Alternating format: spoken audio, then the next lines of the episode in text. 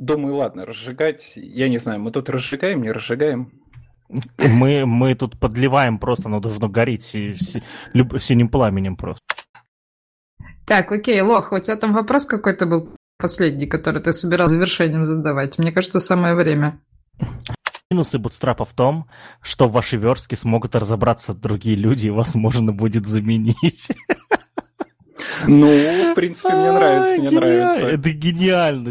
Прекрасно знает, что обновить э, тот же Твиттер, это тебе ну, не npm э, install, NCOU и так далее ой, и тому подобное. Ой, да ладно, там все эти версии библиотек на latest перевел, все там типа и заработает как-нибудь. Ну, как... Смеркалось. Три человека сидели каждый у себя дома, включили у себя дома микрофоны с мамблом и сели записывать подкаст. Потому что подкаст ATV сам себя, конечно, не запишет. Вот такое вот лирическое вступление сделала я вам сегодня. 98-й эпизод подкаста ITV. Снова в ваших кастоприемниках. Всем привет, меня зовут Наталья Мусина, и я его веду, как ни странно, да, а вместе со мной его ведет Паш Калашников. Паш, привет. Привет, Наташа, что не в стихах? Мы на самом деле придумали с вами, когда идея, хотели подкаст в стихах сделать. Я все еще хочу. Можно батла подкаст. Я вот хочу вызвать кого-нибудь там, какого-нибудь Кирилла Макевнина, допустим, коли сегодня здесь у нас, да, это много хекслета, на батл, короче, вот это в подкаст. Вот так вот. Он не придет. А вообще... Э, э, Он никогда никуда не приходит, понимаешь? Че это? Я сегодня с ним очень прекрасный... Ты сегодня очень прекрасный метап с ним в фанбокса был, поэтому ты зря начинаешь. Вот, а вообще, если честно, то идея про подкаст в стихах была у тебя. Я все, всячески от нее открещиваюсь до сих пор, а ты всячески меня пытаешься к ней скить. Вот, но рассудить нас, я думаю, могут только наши слушатели, наши слушатели, дорогие, любимые, обожаемые. А если вдруг вы хотите подкаст в стихах от нас, то пишите об этом в нашем чате ATV. Мы а, рассмотрим такую вариацию, но если вы нас додавите, то, видимо, нам придется. А может и нет. А давай, вот, коль мы сегодня Patreon запускаем, давай скажем, если будет 50 человек в Патреоне, патроны полу получат этот выпуск. Пау. Все, решено. Ну, либо ты сейчас антимотивацию кому-то сделал, вот, но так или иначе под...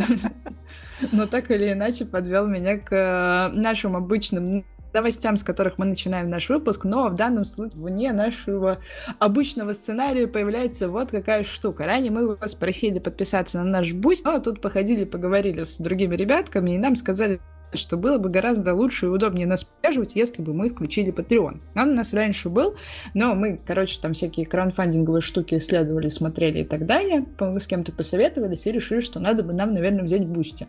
Но раз случается такая ситуация, что а, вам больше охота делать это на Патреоне, вот и проверим. Сейчас включили Patreon, если вы начнете нам туда донатить, видите, нашего прекрасного проекта, это будет классно, мы поймем, что мы это сделали не зря.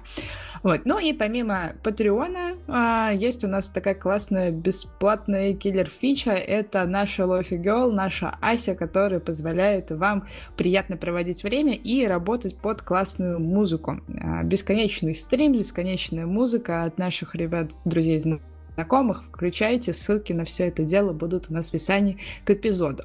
Но два человека перед вами уже представились, это все понятно, вы нас слышите каждый раз, когда включаете подкаст ATV, ну а сегодня у нас гостевой выпуск, мы сегодня пригласили в гости, тут это, можно говорить, по блату, наверное, да, потому что я знакома с очень классным человечком, которого зовут Никита Михайлов, он преподаватель на Хексе. Никита, привет! Привет, привет. Ну, я уж тогда предлагаю, давайте сделаем IT versus. Уж что в стихах, давайте сразу батлиться, тогда, я думаю, Кирилл к нам точно придет. Ну, а я Никит Михайлов. Как уже сказала Наташа, я преподаю на Хекслете, поэтому попал в подкаст по блату и очень сильно этому рад. Е, ну а мы, я думаю, сейчас затягивать не будем. Для начала для наших слушателей расскажу о том, о чем же сегодня здесь пойдет речь. Мы сегодня будем с вами про верстку, мы сегодня будем говорить про всякие штымыльные штучки, дрючки, мы будем говорить про э, и многое-многое другое, потому что Кирилл, ну это Никита у нас вот сегодня вспомнили Кирилла, и я все начала заговариваться. Вот это зачем вы это сделали? Нельзя так делать. Вкидывать мне новые имена перед тем, как мы начинаем куда-то идти. Так вот. А... Очень старые имена. Очень старые имена. Ну, наверное. Так вот, а, значит, куда идем? Мы идем сейчас спрашивать Никиту наш стандартный и самый обычный вопрос, с которого мы начинаем все наши гостевые подкасты. Никита, расскажи немножко про себя, как ты до такой жизни докатился, вот, немножко про свой путь и про то, чем ты занимаешься. Ну, не сказать, что я докатился, я еще вполне уверенно куда-то качусь. Вопрос куда, это, конечно, уже второй. Ну, а вообще я как-то всю жизнь э, где-то вокруг айтишки. Я закончил колледж айтишный в институте. Ну, плюс-минус э, айтишная такая специальность. Это была информационная безопасность. Потом меня угораздило каким-то образом попасть в веб, хотя, ну, не сказать, что я прям думал, что буду изучать веб. Все-таки первой своей книжкой по программированию у меня были плюсы. Это, наверное, немножечко странный выбор, но как есть. Проработал там в нескольких компаниях очень много лет. Наверное, в последней я проработал 6. Вырос от э, человека, который позже как же куда-то там передать по FTP хотя бы один файл, до вполне себе там руководителя команды. И в конце концов пришел к своей старой такой мини-заветной мечте, я стал преподавать. То есть, чтобы понимать, моя первая совсем уж работа, это был преподаватель информатики в школе. Ну, конечно, со школы я сбежал очень быстро, но в конце концов обучение само меня нашло в лице Кирилла, который сказал, а, давай будешь писать курсы по верстке, потому что, ну чё, мы не как все, что ли, на Хекслите. У всех есть верстка, и у нас будет. И вот уже, сколько получается, третий год, все, что связано с версткой на Хекслите, это курсы, это проекты какие-то, вебинары, прямые эфиры, интервью и так далее. Все где есть слово версткое, везде присутствую я. То есть мой путь такой, он не слишком замысловатый, а вполне прямолинейный, ну и по нему я все дальше качусь и качусь. Вот, да, наверное, как-то вот так вот. А можно я сразу докопаюсь, Наташ, до нашего гостя? Да докапывайся. То, что ты запретил, ты же специально для этого подкаст придумал.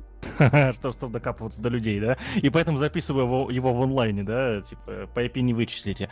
А, Никит, ты сказал несколько раз верстка. И знаешь, в 2021 году, когда существует слово фронтенд, а, слово верстка а, неизвестно, какой смысл приобретает. Скажи, пожалуйста, где сегодня за заканчивается и начинается верстка в современном фронтенде? Может, даже не, не только во фронтенде, кто его знает. Ну, кстати, достаточно интересно, потому что когда многие подразумевают даже фронтенд разработчик, почему-то они, к примеру, у себя там в голове строят, что они будут писать на JavaScript, так HTML или CSS вообще никак не приближаться в принципе, и типа пускай этим занимаются другие люди. Но, наверное, я за верстку, вот как такое глобальное понятие, возьму, ну, понятно, что это разметка. У нас в любом случае есть HTML, и никуда мы от этого не уйдем. Это грамотная разметка, это CSS, это вопросы про доступность. То есть э, доступность наших интерфейсов, наших сайтов, чтобы везде все можно было удобно пользоваться с той же клавиатуры, чтобы у нас ничего не разваливалось. То есть все вот это будет заниматься верстальщик. И я думаю, достаточно холиварно, но отчасти базовой логикой компонентов на JavaScript. И вот, то есть мне кажется, что граница проходит между логикой, наверное, уже взаимодействия сервер-клиент. То есть вот это уже фронтенд, прям такой чистый. Да, а вот э, ситуация, когда нам нужно сделать сам интерфейс, вывести его, вот здесь уже будет как бы верстальщик работать. Если я, конечно, до конца понял твой посыл вопроса. А, на восьмой минуте подкаста меня все устраивает, но он будет долгим. Видимо, сегодня меня так просто не отпустят. Ну, я готов биться, но не в стихах. Ну, это как всегда.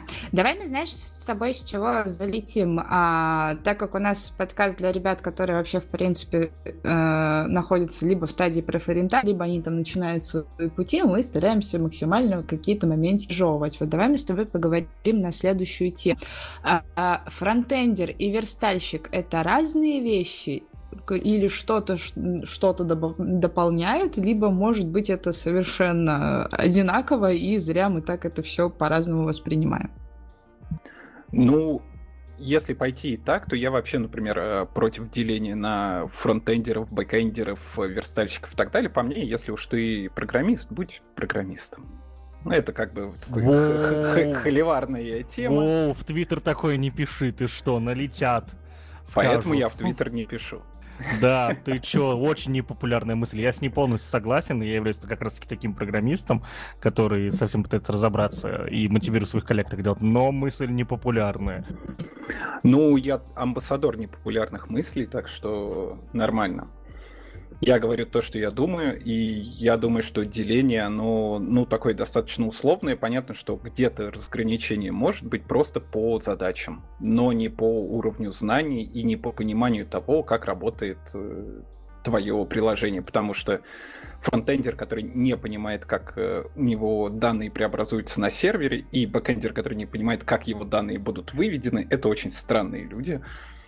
Ну, думаю, ладно, разжигать, я не знаю, мы тут разжигаем, не разжигаем. Мы, мы тут подливаем просто, оно должно гореть си, си, люб, синим пламенем просто. Отлично. Тогда вот моя мысль такая, вы можете со мной спорить сколько угодно, а я ее буду отстаивать до конца. И что касается фронтендера, ну, если мы уж просто... Я закончу мысль про фронтенд верстку, я могу себе представить верстальщика как самостоятельную единицу, особенно в рамках какой-нибудь веб-студии, у которой просто на поток э, какие-то шаблоны, да, и все, что от человека требуется, это просто заверстать, ну, в процессе, вот, знаешь, как, как конвейер, вот. Просто э, страницы, страницы, страницы, страницы, страницы, а там уже кто-то допишет логику, но фронтендер без верстки — это не фронтендер. Вот. Поэтому разграничение, наверное, у меня будет такое. Верстальщик как самостоятельная единица может быть, э, фронтендер без верстки быть не может. Вот вот давай так, да, фронтендера без верстки быть не может. Смотри, но верстка это же не просто умение брать там всякие э, фреймворки типа Bootstrap, Foundation и т.д., э, там применять их, знать CSS, там какие-нибудь его, может быть, пре, пре и постпроцессоры, да, это же еще умение строить дизайн так или иначе, потому что, давайте честно, далеко не у всех продуктов есть, соответственно, UX, которые предварительно что-то там это, у, у, утверждают и создают, да. Это понимание доступности, опять же, да. Это понимание, соответственно, ну, в целом, наверное, дизайна как вот... А, UI, да, простите меня, да. Вот. Не слишком ли много на человека, который при этом еще должен уметь писать на условном реакте и разгребать этот бесконечный JS-код? Но мы же говорим, наверное, о каком-то общем образовании. Ты знаешь, как э, тебе в школе накидывают кучу предметов не для того, чтобы ты каждый предмет знал вот прям как э, специалист, а для того, чтобы ты понимал широту того, что происходит в принципе в мире. И то есть фронтендер, окей, он может не быть э, там UX-профессионалом, да, там, как правильно говорится, до мозга костей или до костей. Ну, короче, вы поняли. My Russian просто прекрасен. Но понимать какие-то базовые концепции того, что как у тебя там, что может происходить и что у тебя, я не знаю, ссылки из подвала и, в принципе, там подвальная футерная часть вряд ли нужна где-нибудь э, на первом же экране, оно, в принципе, ну так логично, должно быть понятно. То же самое с точки зрения UI, что ты положишь красный текст на зеленый фон, то есть, ну, хотя бы такие базовые концепции надо понимать. То есть ты должен там понимать, что у нас есть шрифты там, с засечками, без засечек, пятый, десятый, что, оказывается, существуют платные шрифты, и их нужно покупать, что даже не все знают. И хотя бы вот на таком базовом уровне понимать, ну, фронтендер должен, он с этим сталкивается. Это его прямая там работа. Там, что у верстальщика, прям чистого, да, который не знает толком JS, хотя это тоже странный верстальщик, что у фронтендера. А вот за то, чтобы сделать такой интерфейс, который прям будет по всем канонам, ну и прям такой настоящий классный, ну, для этого уже есть дизайнеры, в том числе UI, UX, а, есть продукты, которые за все это будут отвечать. Но если тебе пришла задача, смотри, у нас есть текст, мы хотим сделать страничку, чтобы вот прямо сейчас э, там, вывести наши цены, ну, хороший фронтенд, по идее, должен это сделать. Это может не продаваться, это может быть не совсем грамотно с точки зрения UI, с точки зрения UX. Окей, но он не должен бояться этого сделать. Иначе, ну, странно, ты вертишься в этой среде, но ты как бы ничего не понимаешь в той среде, в которой ты делаешь. Вряд ли какой-нибудь механик болидов Формулы-1 не понимает законов аэродинамики и того, как работает там прижимная сила, все вот это вот, какой должен быть там клиренс, э, ну, там, просвет, да, как это все влияет и как это влияет при вхождении в повороты, даже если он проектирует только, не знаю, хвостовую часть. А... Колесо. Ну, вот. например, ну даже колесо, да, но он должен знать строение всего автомобиля, пускай не идеально, пускай он не знает там дотошно, как и где что происходит, но в общем своем где-то плюс-минус он должен знать, иначе ну какой он конструктор. Вот тут э, по аналогии я бы, наверное, привел что-то типа этого. Окей. А, коль уж ты сказал то, что это как в школе, да, то есть там разные, разные предметы, тогда давай заполним дневник. Перечисли, пожалуйста, вот просто названиями эти предметы, которые, ну, современный фронтендер, а, ну, мы сегодня говорим про верстку, так что больше уклона на верстку, да, мы не будем сейчас касаться js всего этого, да, полноценно. Про выпуски про фронтенд, уважаемые слушатели, у нас уже есть, их много, соответственно, а, с классными тоже гостями. Помните, что подкаст ATV нужно, нужно слушать с первого выпуска и без пропусков. Вот. Перечисли предметы с уклоном в верстку, который. Так, ну давай подумаем. А, если мы убираем прям, наверное, техническую сторону, ну, такую понятную, да, что нужно знать HTML, там, нужно знать CSS, нужно чуть-чуть знать JS. Окей, это мы убираем, это как бы вот само собой разумеющееся уже есть там с первого по 11 класс. Мое мнение, значит, основы UI, UX э, хотя бы на уровне, знаешь, там прочитать, э, по-моему, Стивена Круг, да, э, писал у нас «Не заставляй меня думать». Такая уже библия UX-дизайнеров. Ну, что, книжка маленькая, не так страшно. Этот человек должен хотя бы базово понимать тему шрифтов и вообще типографики как предмета, да, что Смотрите, у нас э, существуют тексты, у нас существуют разные выравнивания. Почему там выравнивание по центру, что так многие любят делать на страницах, оно не работает, а точнее оно скорее бесит пользователей, чем доставляет ему комфорт. А дело, ну как бы достаточно банальное. Мы читаем строку, окей, наш глаз за нее зацепился, Потом у нас начинается вторая строка. Что делает мозг? Он такой, так, ну, наша первая строка началась примерно вот здесь, значит, мы глаз отводим туда. А из-за того, что у нас все по центру, это уже не работает. И наш глаз постоянно спотыкается об эти строчки и читает намного медленнее. Это уже как бы давным-давно известные факты. То есть при этом никто не просит с точки зрения там полностью психологии это объяснять, но знать, что вот у нас по центру оно так не работает, ну там только для ключевых каких-то, чтобы обратить свое внимание на страницы. Окей. А, значит, типографика. Э, Все же предмет большой, но пускай будет как, как вот там математика, да, тоже вот с первого по одиннадцатый класс. Туда же войдут шрифты. Э, хороший ли вопрос э, в качестве дополнительных занятий, нужна ли колористика фронтендеру, чтобы он хотя бы понимал, как цвета взаимодействуют друг с другом, но это все обычно такая тема, что мы сейчас заходим на любой сайт, и нам все эти там триады, дополнительные цвета, противоположные и так далее, они нам прекрасно показываются, особо не обращая на это внимания. Мы просто тыкаем на один цвет, и нам целая палитра цветов, которые хорошо сочетаются, выскакивает. Ну, почему-то мне кажется, что плюс-минус такой базовой школьной программы это будет все. Остальное это слишком сильное углубление, которое, конечно же, всегда интересно, но объективно не всегда нужна. То есть потом у нас там из практических вещей будет доступность, но это будет, знаешь, так в уроках по HTML. То есть, чтобы мы понимали, а, как пользователь может взаимодействовать с сайтом. Причем это достаточно интересно. Мы же куча народу считает, и это ошибочное суждение, что у нас доступность нужна там, для малого количества человек.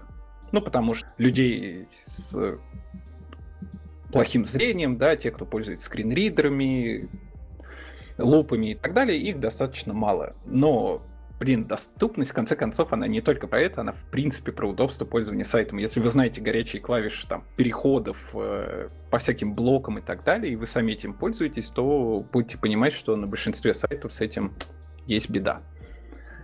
Вот. Я бы про доступность еще добавил э, работу на 4К мониторах. Вообще, вот, вообще отсутствует у большинства проектов. Это возможность, да, даже у, у сугубо э, профессиональных веб-проектов, да, не, невозможно. Просто невозможно.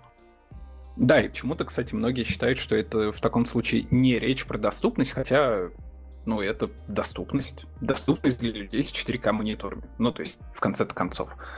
Поэтому тут, кстати, да, надо всегда понимать, что эта сфера намного больше, чем просто работа для людей с ограниченными возможностями, там, с какими-то проблемами по определенным физиологическим там возможностям, чтобы корректнее сказать. Что бы ты, возможно, еще бы добавил в школьную программу?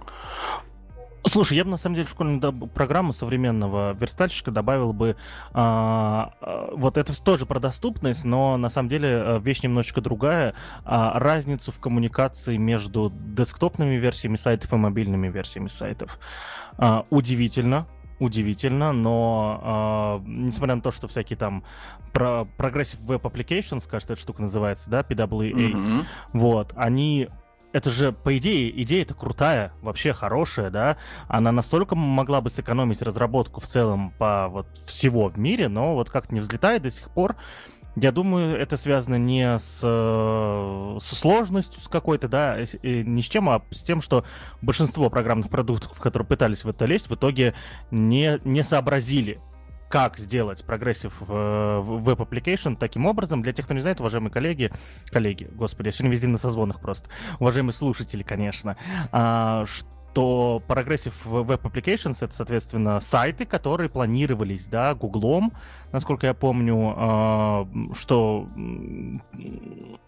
сайты, которые имеют свое представление в виде мобильного приложения да, то есть э, с иконкой прям, да, но тем не менее это веб, который открывается в, в, фактически в браузере и так далее. Вот, и большинство, и большинство программных продуктов, я сам с этим сталкивался, я э, раз, э, разрабатывал э, разрабатывал приложение, да, у которого была версия Progressive, версия PWA, и мы просто не понимали, что делать, да, то есть э, как у нас юзеры должны этим пользоваться и так далее. Так что эта проблема такая очень большая и сложная. Вот, наверное, еще это бы добавил. Ну, да, вообще я тут согласен, есть пару сайтов, ну, как бы, если тоже там кто-то, может, встречался, бывает, заходите на какие-то сайты, и он предлагает, э, если у вас смартфон на андроиде, там, давайте мы вам вынесем на главный экран прям иконочкой. Мы сделаем вам такое приложение. И ты такой, да, круто, ты делаешь, потом открываешь его, и ты понимаешь, что как бы ну, ты просто как будто открыл сайт, то есть люди его вроде бы оптимизировали, чтобы там, там вроде надо манифест добавить файл, там парочку вещей сделать, и он вроде будет добавляться на главный экран, но опыт взаимодействия остается почти таким же, как и на компьютере. И ты такой, ну, класс вообще, да, очень удобно, ничего не скажешь. Поэтому тут я бы, да, тоже согласился, что такая вещь нужна, но про нее, к сожалению, вот еще года 3-4 тому назад говорили прям активно, говорили на конференциях, э, говорили просто в среде, там, особенно в среде SEOшников, потому что, ну, Google ввел, Google сказал, мы будем ранжировать поэтому. И вроде все побежали делать, у нас получилось тонна каких-то абсолютно неадекватных э, таких приложений, и теперь что с ними делать непонятно, и как-то все просто позабыли про страшный сон, что, оказывается, это вообще нужно делать. Наташа к нам вернулась. Наташа, мы разговариваем про верстку. Я еще не произнес этого страшного слова bootstrap в контексте в вопросе, когда он умрет. Э, у, тебя, есть что-нибудь про, верстку еще в целом с Никитой пообсудить? Наташа к нам все еще не присоединилась, да, соответственно. Тогда тогда, тогда у меня такой вопрос, Никит, смотри, э, про про верстальщиков. А что делать? Что делать в ситуациях, когда, э, соответственно, сегодня очень много, э, ну, до сих пор существует это разделение, да, то есть на верстальщиков и фронтендеров, да, и в каких случаях логично, да, чтобы прямо, вот ты сказал, там, если человек шаблоны просто фигачит, да, то есть в каких случаях логично в команде иметь именно верстальщика, человека, который фронтенд, вот JS, да, знает на уровне там менюшку показать, да, условно. Вот. А, в, в каких случаях сегодня это возможно? Или в, в мире современного толстого фронтенда это, это уже бессмысленно практически всегда? Не знаю, по мне это все еще вполне живет, и многие же до сих пор так вкатываются в профессию, просто ища себе работу где-то на фриланс-биржах. Но вот я много лет проработал в одной SEO-студии, то есть в основном мы занимались, конечно, продвижением, но и создавали, что-то дорабатывали и так далее. И, соответственно, мы там нам нужны были какие-то странички, причем в таком прям промышленном масштабе, да, там э, условно у компании 120 сайтов, которые мы ведем, и там чуть ли не на каждый сайт нужно сверстать там 2-3 странички. Вроде бы кажется, что число небольшое, но если загрузить еще просто разработчиков этим, то такой себе. Поэтому у нас были люди на стороне, которые это делали, они занимались исключительно версткой, то есть они сверстали, все, отдали нам HTML, CSS, и как бы вы с этим разбираетесь сами. В контексте такого, я думаю, это вполне себе живет. То есть, ну, наверное, чистых верстальщиков, которые, ну вот больше ничего не умеют, им труднее. То есть просто труднее, но всякие студии, я думаю, до сих пор готовы их будут принять. Но при этом я считаю, что такой путь, он в любом случае неправильный. То, что мы говорили в начале. Если уж ты занимаешься этим, то занимайся как бы до конца. То есть, окей, ты можешь взять как промежуточный этап, верстай, все круто, все молодец, но развивайся дальше, потому что на этом далеко просто не уедешь. Вспоминается «Властелин колец», да, третий эпизод, где он, где царь Теодон, да, кричал «На смерть!» Да, вот, вот верстальщики также должны, да. Вот, э, ну и вот, наверное, здесь важный момент, есть важный момент, то, что получается, что эти верстальщики, ну, просто меньше зарабатывают, получается, да, потому что ты сказал студии, студии, студии. Я не хочу быть обобщенным таким и некрасивым, но кажется, там меньше денег платят, чем в более в более прокачанных этих компаниях. Так скажу, простите меня, не бейте, пожалуйста. Ну, а что не бить? Побьем. Вот, приеду, побью, все нормально. Но на самом деле ты прав. Э, да, там, естественно, денег чистый верстальщик будет в любом случае зарабатывать меньше, потому что верстка один из атрибутов. Да, там фронтенд э, разработчик. Как какой-то ну, историю, что я вот пока научился, и я уже работаю, пока учу что-то новое, это окей. А, полностью остаться в этом можно. Ну, то есть, и можно стать действительно настолько классным верстальщиком, то есть что-то продвигать, может, в команд, создавая спецификации и так далее. Ну, то есть, все равно вот работая с этим, но все равно нужно иметь бэкграунд технический.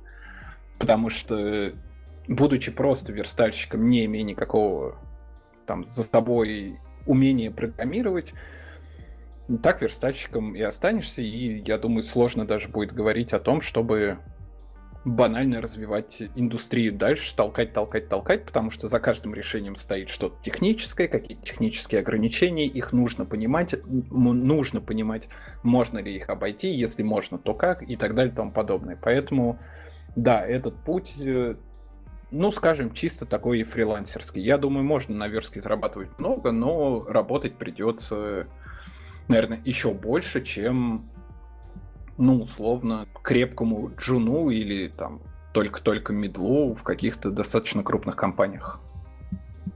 Но мне кажется, что это еще история про то, что чем дальше идет вот такой путь, типа на старте Конечно, это очень прикольно, очень прикольно на этом вкатываться, сразу видно результат, да, ты вот там что-нибудь заверстал, и сразу вот он, макет появился в браузере, и это такая довольно воодушевляющая история, либо там какую-то задачу от дизайнера нетривиальную решил, и уже победа, да, и это очень прикольно, да, когда ты бэкэндер и работаешь с консолью, на самом старте такие для тебя не кажутся слишком сильно очевидны, особенно если ты эмоционально мыслишь, эмоциональный как раз воспринимаешь как такие моментики. Вот, но есть, допустим, но мне кажется, что ты как раз, чем больше развиваешься, чем больше ты кнопки двигаешь, красишь и так далее, тем больше у тебя и запросы возникают, да, и в итоге ты так или иначе и придешь к ценному фронтенду.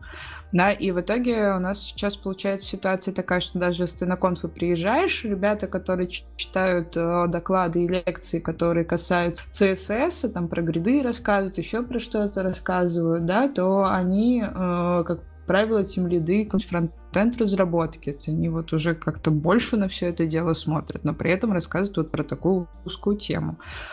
Так это или нет? То есть мне кажется, что люди вырастают. Или все-таки остаются до конца жизни верстальщиками и никуда не растут? Ну, я думаю, кто-то тогда остается. Здесь же всегда вопрос в том, что за человек перед нами. То есть кому-то это может хватить, и он может быть э, абсолютно счастлив. Ну, как бы, пожалуйста, это абсолютно нормально.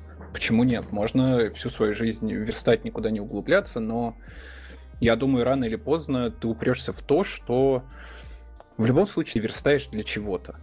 Да, то есть э, на твою верстку положат тут большой вопрос, что, но, скорее всего, JavaScript код, который будет общаться с тем же бэкэндом, и если ты там грамотный верстальщик, ты опять-таки же плюс-минус понимаешь, где и что тебе может пригодиться там.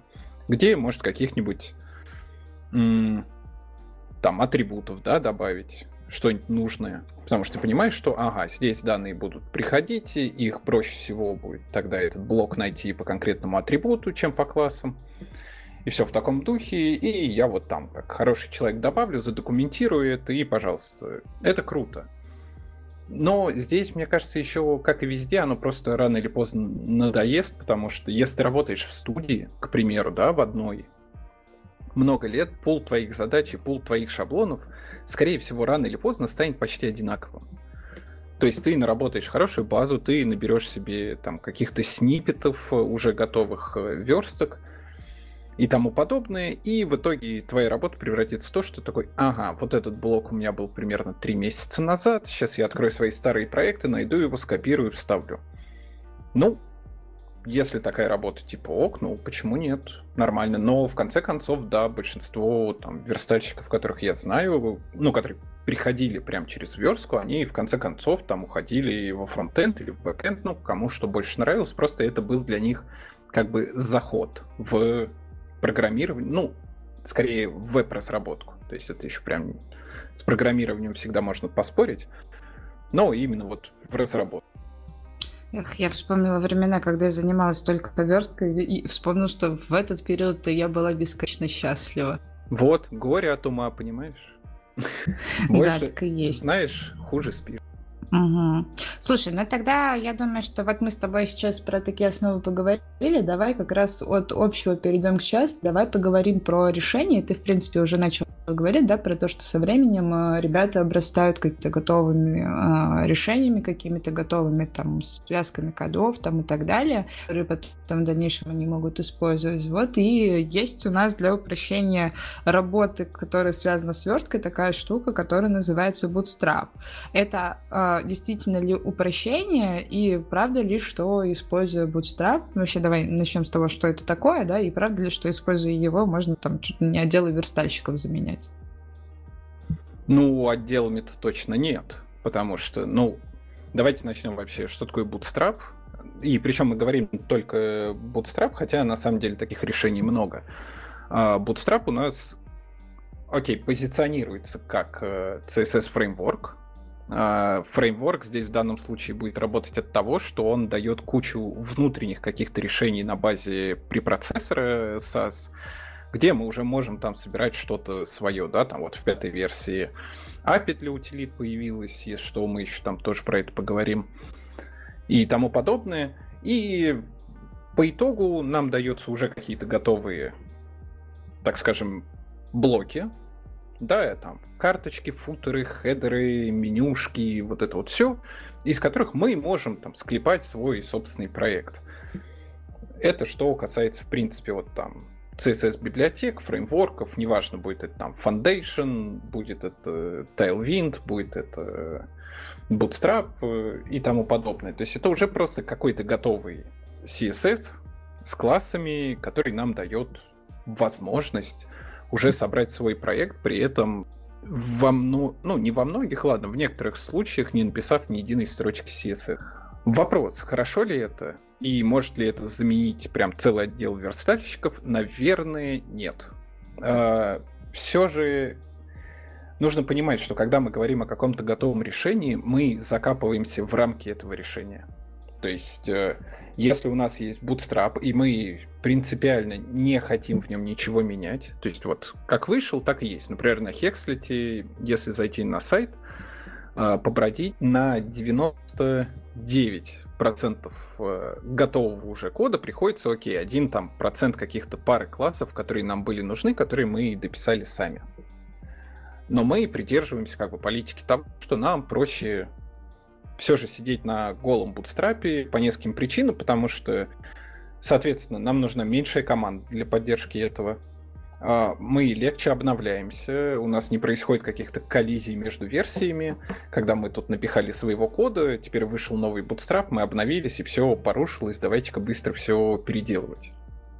Потому что иногда это превращается, ну, прям в такую страшную часть. И если у нас все же такая компания, которой нужно прям, ну, какое-то свое уникальное решение, скорее всего, любая библиотека лишь э, застопорит процесс. Потому что мы будем что-то там уже внутри переделывать, э, мы будем очень много дописывать, переписывать, э, я не знаю, делать какие-то дочерние компоненты, при этом мы вроде бы наследуемся от того, что уже есть, но при этом мы его почти полностью меняем, лишь бы как-то сохранить совместимость каких-то классов. И все это приводит лишь просто к аду. То есть, э, как у JS есть там callback hell, у нас, так скажем, будет, ну, я не знаю, CSS hell. Пускай так. И, соответственно, там всякие классовые адовые истории. Но для большинства компаний, вот каких-то небольших, либо это проект, нацеленный скорее на саму информацию, чем на то, как она подается, и как это просто визуально, да, выглядит. Такие вещи безумно, безумно популярны, и они очень широко используются. Я вот на одном из прошлых подкастов, который был, мы тоже обсуждали Bootstrap, и там смотрели статистику, была такая вещь, что, по-моему, Bootstrap сейчас используется примерно на там, 20% сайтов вообще в интернете. То есть представьте, сколько это сайтов мы берем прям вообще все-все-все-все-все, ну, которые смогли там просмотреть и так далее. Но статистика примерно такая, что вот четверть, ну, ладно, чуть меньше четверти, одна пятая часть всех сайтов в интернете использует Bootstrap, и это абсолютно нормально. Там тот же Hexlet использует Bootstrap, э, Code Basics э, тоже наш проект использует Bootstrap вообще все наши pet-проекты такие, да, они используют Bootstrap, и нам как бы отлично, нас устраивает его дизайн. И это тоже важно, что когда вы начинаете работать с какой-то библиотекой, вы привязываетесь Никита, прошу прощения, этому. Э, прошу прощения, что перебиваю, у тебя что-то бьет по микрофону периодически, очень сильно, довольно. Да, сейчас я попробую максимально все от него убрать. У меня еще странная привычка, видимо, я жестикулирую, когда разговариваю, даже когда никто не видит. Ну, так это, так это нормально, иначе самому непонятно будет, что говоришь. Да, и, видимо, пару раз случайно задел. Прошу прощения. И вот, получается такая ситуация, что мы же еще находимся в рамках какого-то дизайна, что вот за что многие ругают все библиотеки, что, ну, это скучный стандартный дизайн, который там на 50% всех сайтов в интернете, и как бы фу-фу-фу, а мы хотим выделяться.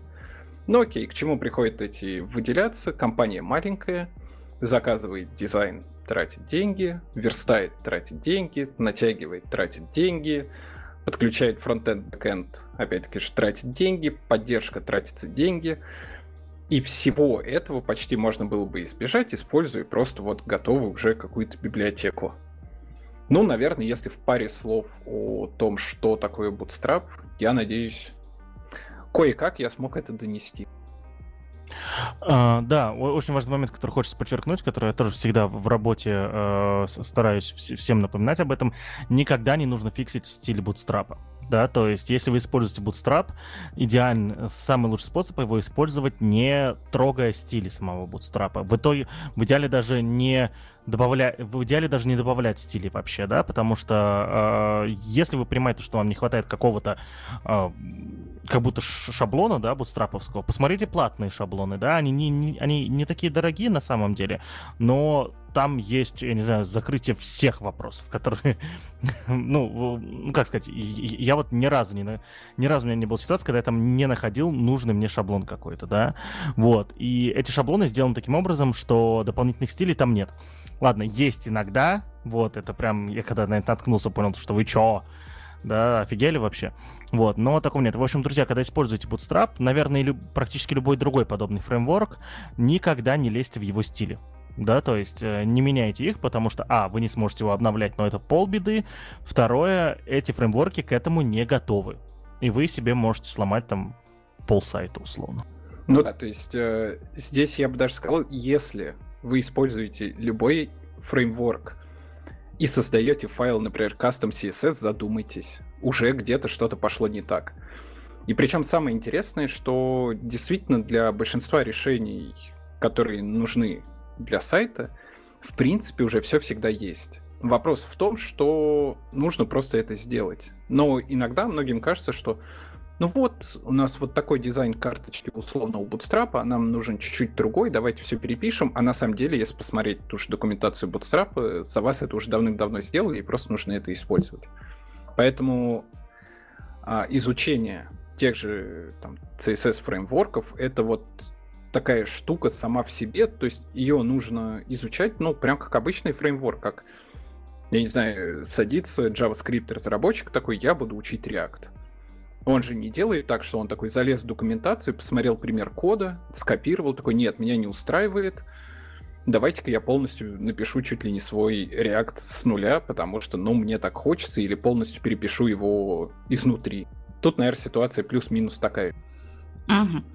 Ну, а в данном случае как раз про скорость внедрения и про э, стоимость этого внедрения. Это насколько релевантно вообще для ребят, которые, э, так скажем, планируют свой бизнес? В данном случае это будет такое дешевое решение, в данном случае может как раз внести замену на какие-то отделы и нагрузки на какие-то отделы, или же э, это вообще некорректно так говорить?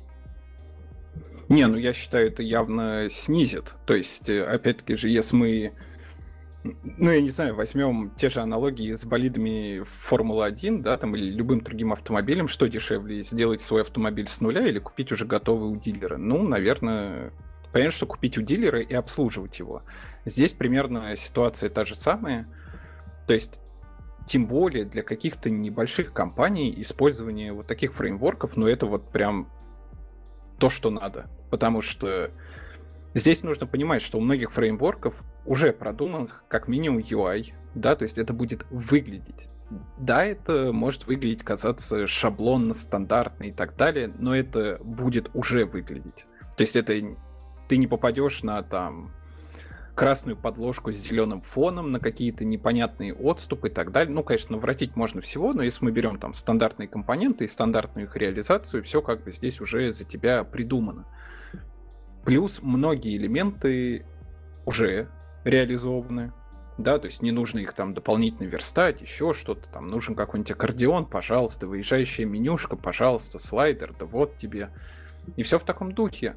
И получается, что там для создания какого-нибудь хорошего прям сайта нужен будет там дизайнер, нужен будет там фронтенд программист, который еще это все сверстает, э, кучу нужно будет провести тестов для того, чтобы ты понимал, что у тебя все корректно работает. То есть там, где надо, переходит, там, где надо, все крутится, там, где надо, все кладется в условную корзину и так далее.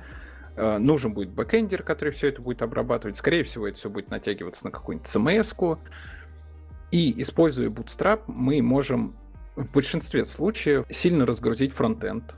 Причем по времени, да, там прям очень существенно. Потому что в чем еще преимущество различных наших фреймворков, что они как бы давно поддерживаются, поддерживаются большим количеством людей, они там далеко обычно не первой версии, а, соответственно, основные критические моменты там уже давным-давно предусмотрены.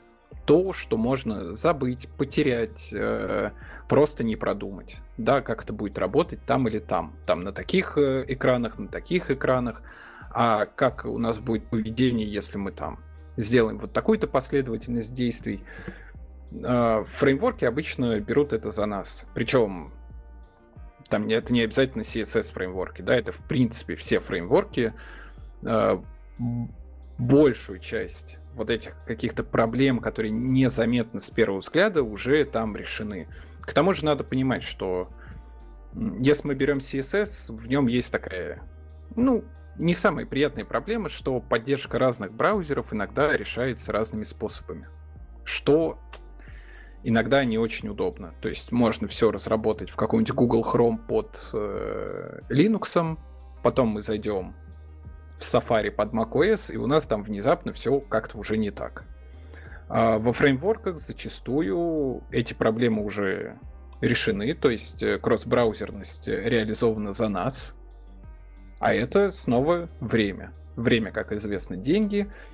И, соответственно, получается такая ситуация, что для небольших компаний, ну, это отличный выход.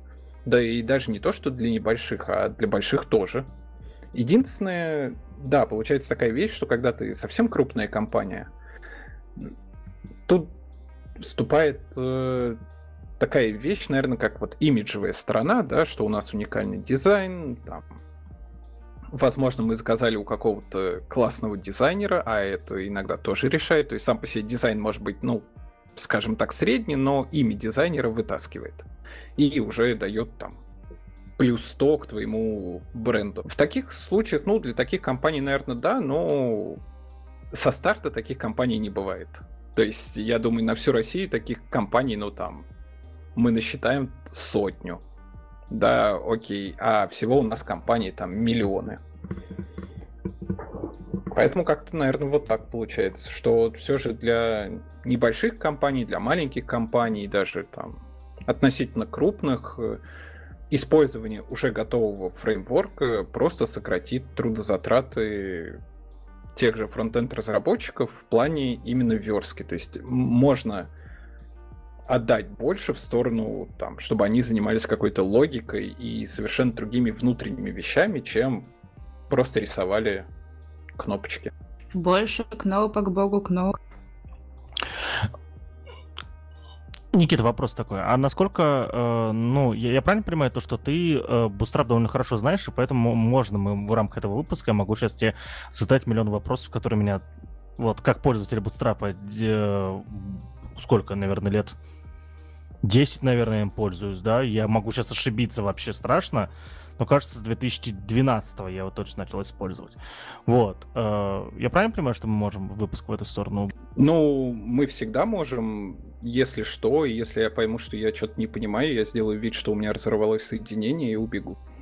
Окей, тогда скажи, пожалуйста, а почему я как пользователь Bootstrap, э, как это сказать, а, несмотря на то, что э, с, ним очень много шаблонов, да, есть уже готовых, тем не менее, построение своего шаблона это всегда как, какие-то страдания, потому что, да, у тебя есть э, грид, да, и этот грид довольно удобный, но стандартный контейнер Bootstrap, если мне память не изменяет, он имеет фиксированную ширину, да, соответственно, тебе нужно брать там другой контейнер, он Fluid, кажется, называется, да, а, а в, в этом контейнере все начинает ездить. Короче, вот смотри, а, почему нельзя сделать фреймворк вот э, такой, в котором все будет идеально, да? Вот я, я, я наверное, получше сформулирую вопрос, э, но придумывать свои шаблоны для бутстрапа это всегда страдание.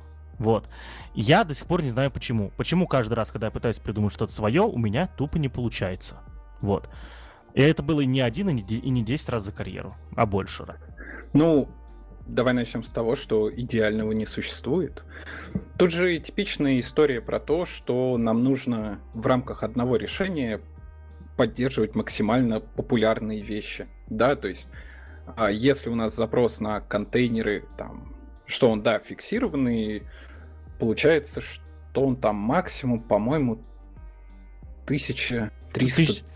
1300 с чем-то, в общем, пикселей, да, да, да у него такое. получается. А, это просто такой... Слушай, а не 1024? Потому что я вот смотрю на него на экране Full HD, и он это, он какой-то прям, ну он же прям совсем мало места занимает. Не 1024 разве? Тут надо будет э, глянуть на то, было ли изменение с пятой версии, потому что в последнее время я уже с пятой работаю, с тех пор, как она вышла, там точно что-то за 1300, ну, неважно, даже если она будет 1280, да, ну, предположим, сам весь контейнер, э, окей. А, тут это не сильно важно, какие конкретные цифры. А, суть в том, что все подстраивается под конечного пользователя, так скажем, под его типизированный портрет. Да, а это что мы туда включаем? Мы туда включаем а, вот, например, ты говорил про такую вещь, что на 4К мониторах большинство сайтов работают просто отвратительно.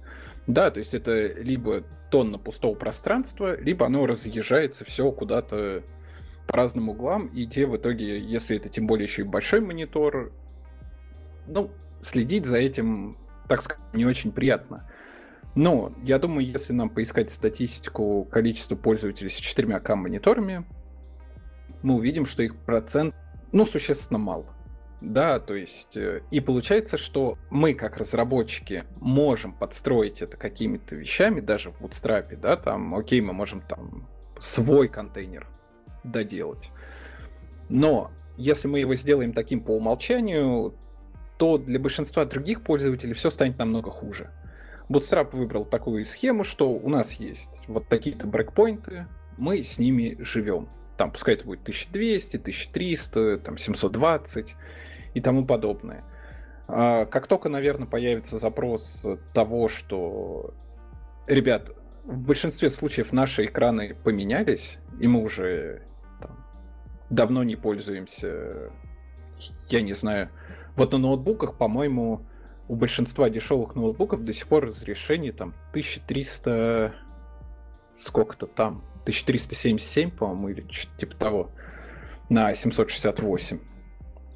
А, 1368 ты говоришь, а, да? Да? Наверное. Ты... Или, ну ладно, неважно. Или 1366. Короче, мы сейчас наврем. Да, короче, да. мы учитываем того, что это просто HD, даже не Full HD, и это до сих пор в мире распространено настолько сильно, что пытаться угоняться за какими-то новыми веяниями, и то, что у нас там появляются крутые мониторы, что у нас появляются там те же сенсоры, да, там больше сенсорных предметов, что, я не знаю, там даже с точки зрения CSS, если посмотреть на последний Bootstrap, его контейнер до сих пор не использует grid layout. Да, до сих пор все построено на флексах, хотя они там, по идее, скоро это должны изменить, но пока что факт остается фактом что мы просто подстраиваемся под какой-то средний портрет э, пользователя конечного. А, вот с, э, смотри, мы в, в, э, Flex обсуждали, соответственно, в CSS в нашем подкасте, а Grid Layout еще нет. Рассказывай, пожалуйста. Ну, так скажем, Grid Layout это новый, э, такой новый модуль в рамках CSS, который отвечает за позиционирование элементов. То есть у нас есть э, position, который отвечает за позиционирование. У нас есть флоуты, у нас есть э, флексы, которые уже обсуждали, и вот самые-самые последние, ну не сказать, что уж совсем свежие, но просто последние, это grid layout, который э, решил пойти чуть по другому пути. То есть, если у нас э, флексы всегда были истории про одну ось, да, там, ну, мы работаем условно по оси X, по оси Y, то гриды наконец стали двумерными. То есть мы теперь одновременно работаем по оси X, по оси Y, и это было сделано вот именно для того, чтобы упростить историю создания раскладки основной сайта. Да, то есть э, вот эти вот частые мега примеры, что, ребят, смотрите, теперь мы можем весь э, наш основной сайт, ну, то есть там контент, футер, main, сайт-бар и так далее, заверстать чуть ли не двумя строчками. Да, то есть расположить их и, соответственно, потом ими оперировать. Этот запрос э, тоже, мне кажется, пошел самое интересное, что мне кажется, он пошел от достаточной стандартизации сайтов. То есть многие орут про то, что давайте делать что-то уникальное, но по факту у нас есть шапка, у нас есть футер, у нас есть main часть, у нас есть какой-нибудь сайт-бар.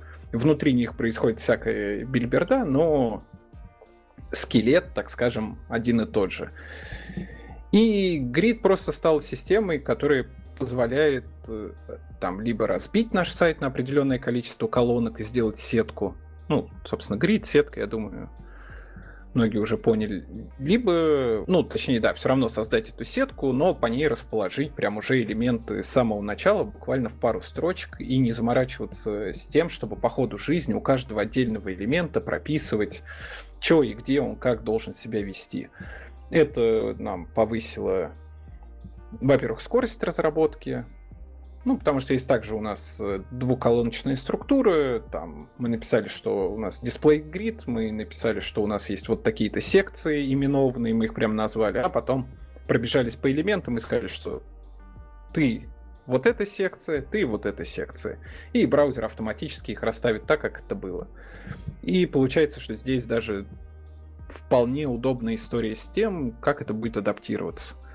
Потому что вместо того, чтобы бегать и говорить, что так, а вот ты, если у нас мобильное устройство, пожалуйста, стройся вот так вот, ты вот так вот, ты вот так вот, мы просто такие, типа, ну, а на мобилке это будет выглядеть вот так. Мне кажется, это такой, а, знаешь, уход в... Есть такое понятие no-coding, да, по-моему, как-то так. Когда там на условном конструкторе мы собираем сайты, и CSS такое ощущение начинает двигаться куда-то примерно в эту же сторону, чтобы мы в CSS уже просто писали вот именно такую логику. То есть мы не расписывали прям по порядку, что нам надо, а мы говорили, смотри, вот такой наш сайт, вот такой у него скелет, если мобилка, мы его выстраиваем вот так. Так что это просто, по-моему, там 5-7 новых свойств, которые объединились э, в Grid Layout модуль, соответственно, на каком-нибудь там спецификации в 3C или на Хекслите. Да-да-да. Можно про это почитать, попробовать, посмотреть. Мне, например, очень понравилось его использовать, когда я делал испытания для Хекслита по гридам. И просто брал швейцарские плакаты. Если кто знает, есть такой стиль в типографии. Но он еще называется интернациональный дизайн, либо швейцарский плакат, который очень в свое время, там это, по-моему, 20-е годы, вот прошлого столетия, 30-е, э, дизайнеры пришли к тому, что мы будем все расставлять по сеткам. Это, кстати, к тому, что сетки придумали далеко не в вебе, и задолго до того, как вообще придумали компьютеры, уже все верстали по сеткам, только верстали газеты, журналы и плакаты. Ну, там, насколько я помню, а, насколько я знаю, могу ошибаться, это было связано с технологическим процессом, да, то есть сами принтеры тогда, не, учитывая то, что не было э, лазерных принтеров, да, соответственно, все делалось струями, и, и по сетке было легче настроить эти самые устройства. Ну, в том числе, да. А как мы знаем, все классные, особенно дизайн решения всех времен построены на ограничениях. И, в принципе, мне кажется, почти любое развитие строится на каком-то ограничении. Это такая нормальная ситуация. Да, да, это классическая история, да, про бабушку и обрезание этих э, сосисок, да. Вот. Э, окей, э, хорошо, второй вопрос. Я сейчас, на самом деле, открыл свои проекты и э, набирался такой злости, что меня бесит в бутстрапе, и тут я вспомнил, а почему такие убогие иконки? Господи, они всегда сперва были эти глификон страшные, просто уродские. Теперь у них своя какая-то коллекция, она все равно уродская. То есть, а, по сравнению с фонд Осом, допустим, да, э, уважаемые слушатели, если кто не знает, фонд Осом это, а, это, это шрифт, да, э, частично э, некоммерческий, частично коммерческий. Самая главная фишка которого это больше там 7000 иконок у них, кажется, да. Почему Bootstrap вот даже у него сколько иконок, наверное, 500, да, но почему он даже эти иконки, они же прям уродские. Вот ты знаешь почему? Полторы тысячи, попрошу заметить, только что посмотрел. О, окей, да, вот. Ну, ладно, я, возможно, еще Глификон помню. Да, я тоже открыл страницу, полторы тысячи. И все уродские. Ну ладно, может почти. За исключением, за исключением, я тебе скажу чего, за исключением логотипов компаний. Спасибо на этом. Да тут, мне кажется, всегда история просто того, что Bootstrap хочет сделать в конечном итоге такую самодостаточную экосистему. А, у меня, когда впервые иконки вышли, я тоже на них смотрю, такой думаю, а зачем они мне? Собственно, есть фонд Awesome, как бы и так далее. Но просто, мне кажется, они их сделали только других сервисов. А, Никита, прошу прощения, ты пропал на последние 5 секунд. Еще ну, что ж такое? фразу. X, да. А, так, интересно, что было последними 5 секундами. Ну ладно. А, заканчивая вот мысль, э, я имею в виду, что, мне кажется, сами иконки появились как следствие того, что Bootstrap хочет сделать экосистему внутри себя, да, чтобы мы не скачивали иконки где-то еще, а вот э, их уродство и так далее, возможно, связано с одной такой простой вещью, что мы привыкли к фонтосам. Ну, мне кажется, примерно так. То есть я их использовал пару раз. Ну, они просто выглядят чуть-чуть как бы не так, но в теории, в принципе, плюс-минус э, пойдут. В конце концов, потом их всегда можно заменить. Но да, я тут согласен, что сами по себе они немножечко, наверное, неказистые, и половина из них я бы, откровенно говоря, даже не знал бы, где использовать. Иногда мне кажется, что их добавили ради того, чтобы добавить. Ну вот, э, я на самом деле первые пару лет э, использования Bootstrap использовал гли, гли, глиф, э, соответственно, который там был, да, такой, типа, встроен, насколько я понимаю, это был третий фреймворк, который просто по умолчанию был встроен, соответственно, в Bootstrap, и они мне... Я тогда не знал про фонд Awesome, да, соответственно, он тогда не был настолько прокачанный, да, и настолько популярный, как сейчас. Это был год 2000, 14 что-нибудь такое. Вот. И э, я использовал, я использовал Glyph Icons, и в итоге они мне все равно казались тогда уродскими. Хотя я опять же скажу то, что я не дизайнер, я в дизайне вообще не разбираюсь, да, это вот какое-то такое внутреннее было чувство, то, что я не хочу это вставлять на свой сайт. И в итоге я искал там PNG-шки, тогда, соответственно, SVG еще не был супер популярным, я искал PNG-шки и использовал вместо вот этого Icons, потому что, ну, прям, ну, совсем ужас какой-то. Окей, а, давайте теперь поговорим про грид стандартный бустраповский. А, грид 12. А, э, с, грид 12 этих колонок, да? А, почему 12? Я понимаю, что легко делится на типа на 3, на 4, на 2, на 6, как угодно. Но 24 же лучше. Ну, или нет? Мне кажется, здесь история опять-таки же того, что насколько мне не изменяет память, 12-колоночная система это опять-таки же стандарт в типографии. То есть э, там это было очень сильно распространено, плюс, э, насколько я помню, когда Bootstrap делал только свои колонки, были отдельные CSS-фреймворки, конкретно колоночные, там, по-моему, Grid 960 э, и так далее, и как-то они вот сделали тоже, по-моему, 12 колонок, это стало популярным, и все плюс-минус это начали использовать. И 12-колоночная просто стала историей, потому что стала. В ней нет, мне кажется, чего-то сакрального, к тому же надо понимать, что колоночная система в Bootstrap при желании настраивается, как бы это окей, это нормальная для них ситуация все это можно делать. Э, нужно или не нужно вопрос другой, но в самом Bootstrap, если там посмотреть э, их SCSS, э, там есть четкое обозначение того, сколько колонок нам нужно создать. Соответственно, после компиляции проекта мы получим такое количество колонок и те э, классы, которые нам будут нужны. Просто за отсчет они взяли 12, потому что это, наверное, один из самых компромиссно распространенных форматов. На дви... Стоило бы делать 24, не знаю. То есть из тех проектов, с которыми работал там лично я, 24 колонки мне были нужны достаточно редко. Ты больше начинаешь погружаться в историю того, что типа просто чаще объединяешь колонки, чем используешь их. А это уже, мне кажется, вариант такой, что, ну, 50-50. Я не думаю, что здесь связано с каким-то делением на 2. или там насколько угодно, в конце концов и 24 мы можем поделить.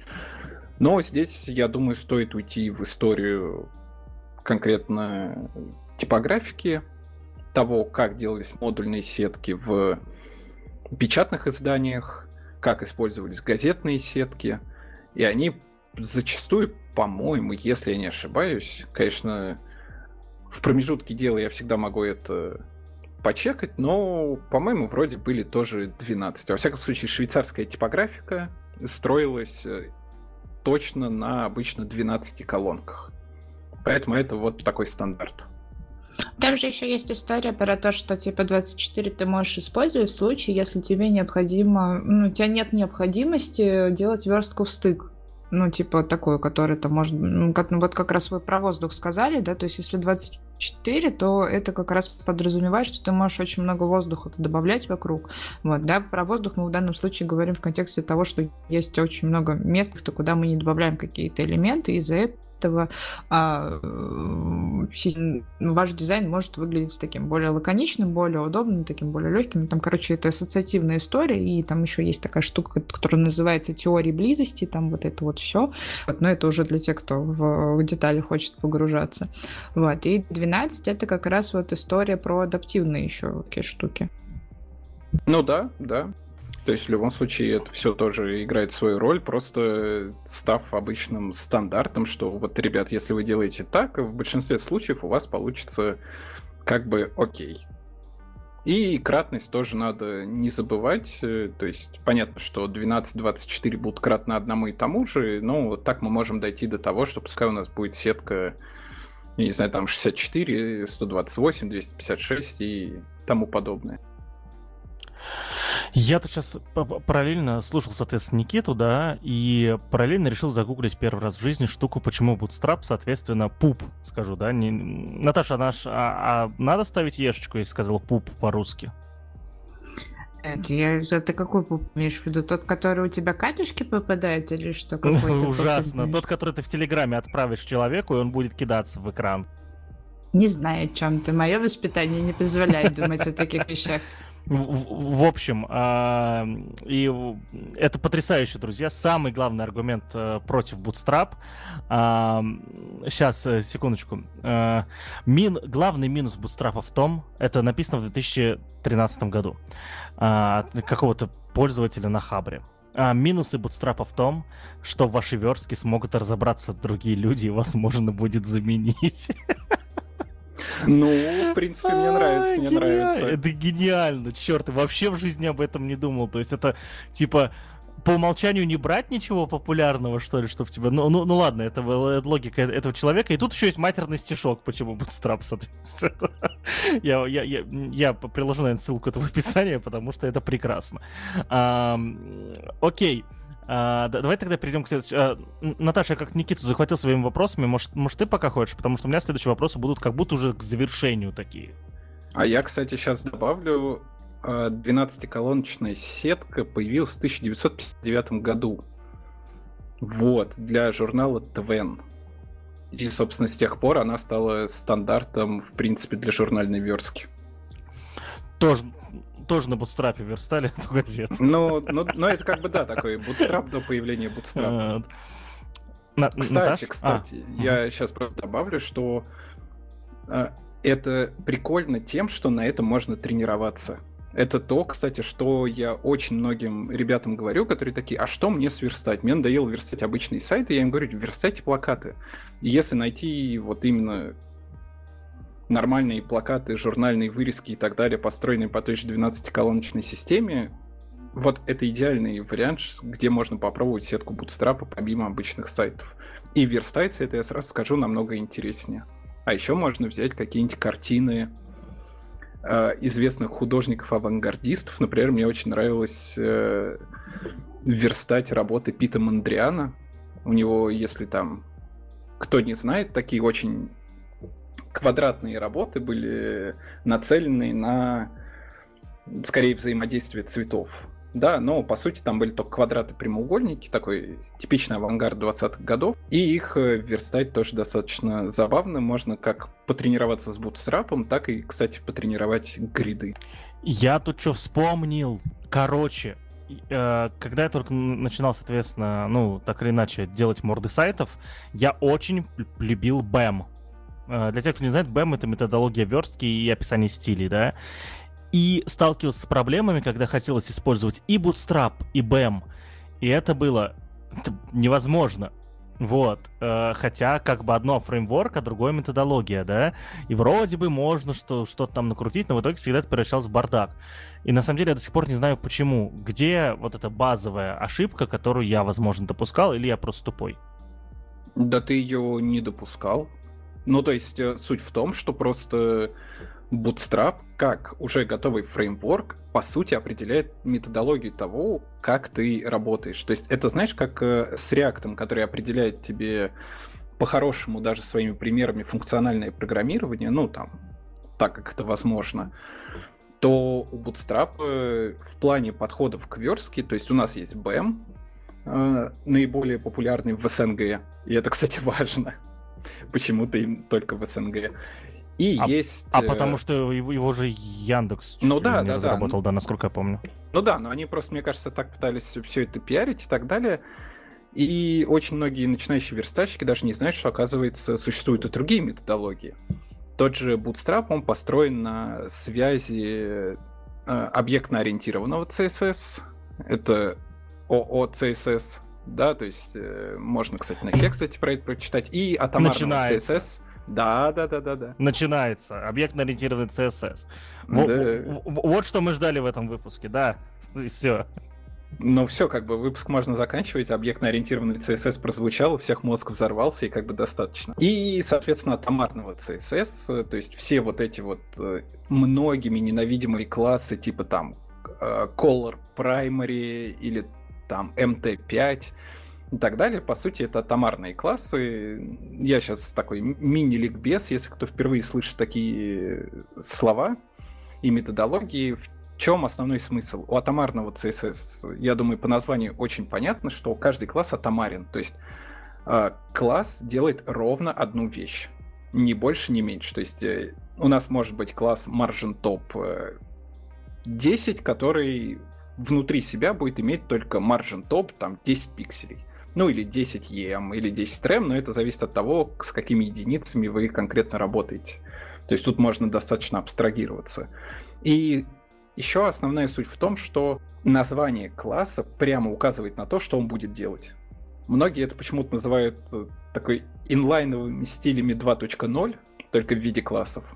Но все же, наверное, немножко не так. Если интересно побольше на это посмотреть, можно глянуть на то, как устроен фреймворк э, Tailwind. Да, у него, в принципе, все построено на этом. Такой подход называется Utility First. То есть мы все образуем от утилит, потом это компонуем в какие-то компоненты, и это, наверное, самое правильное решение.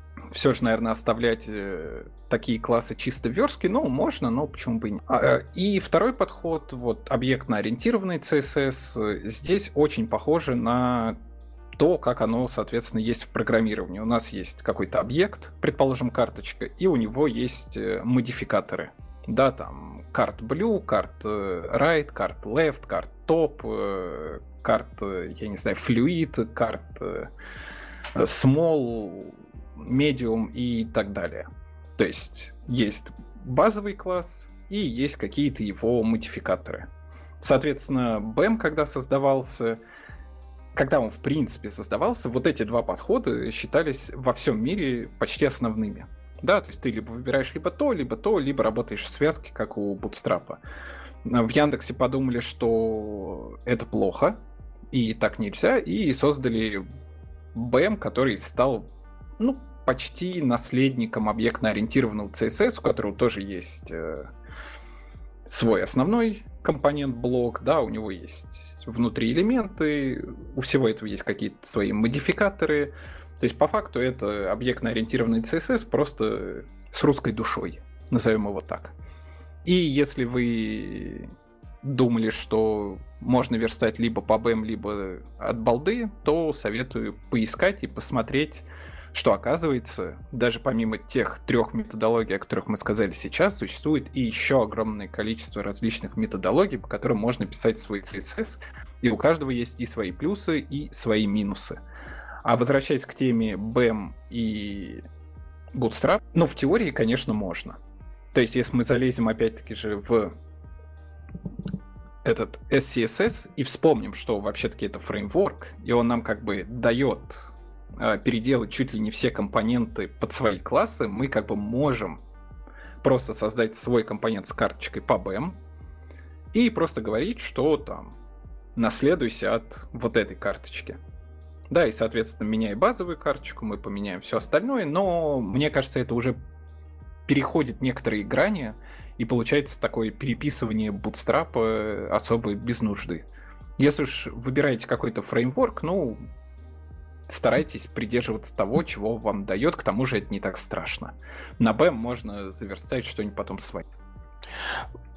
Я тут сейчас э, продолжаю э, слушать Никиту и наткнулся на презентацию этого, вот, листая дальше, да, вот этот страшный запрос, который сделал Google, наткнулся на самом деле на презентацию моей знакомой Саши Шенкевич, вот, из Минска. Э, и тут есть потрясающий слайд на самом деле, который мне тоже напомнил э, воп вопрос, который у меня появлялся на самом деле, когда я начала, начинал пользоваться бутстрапом.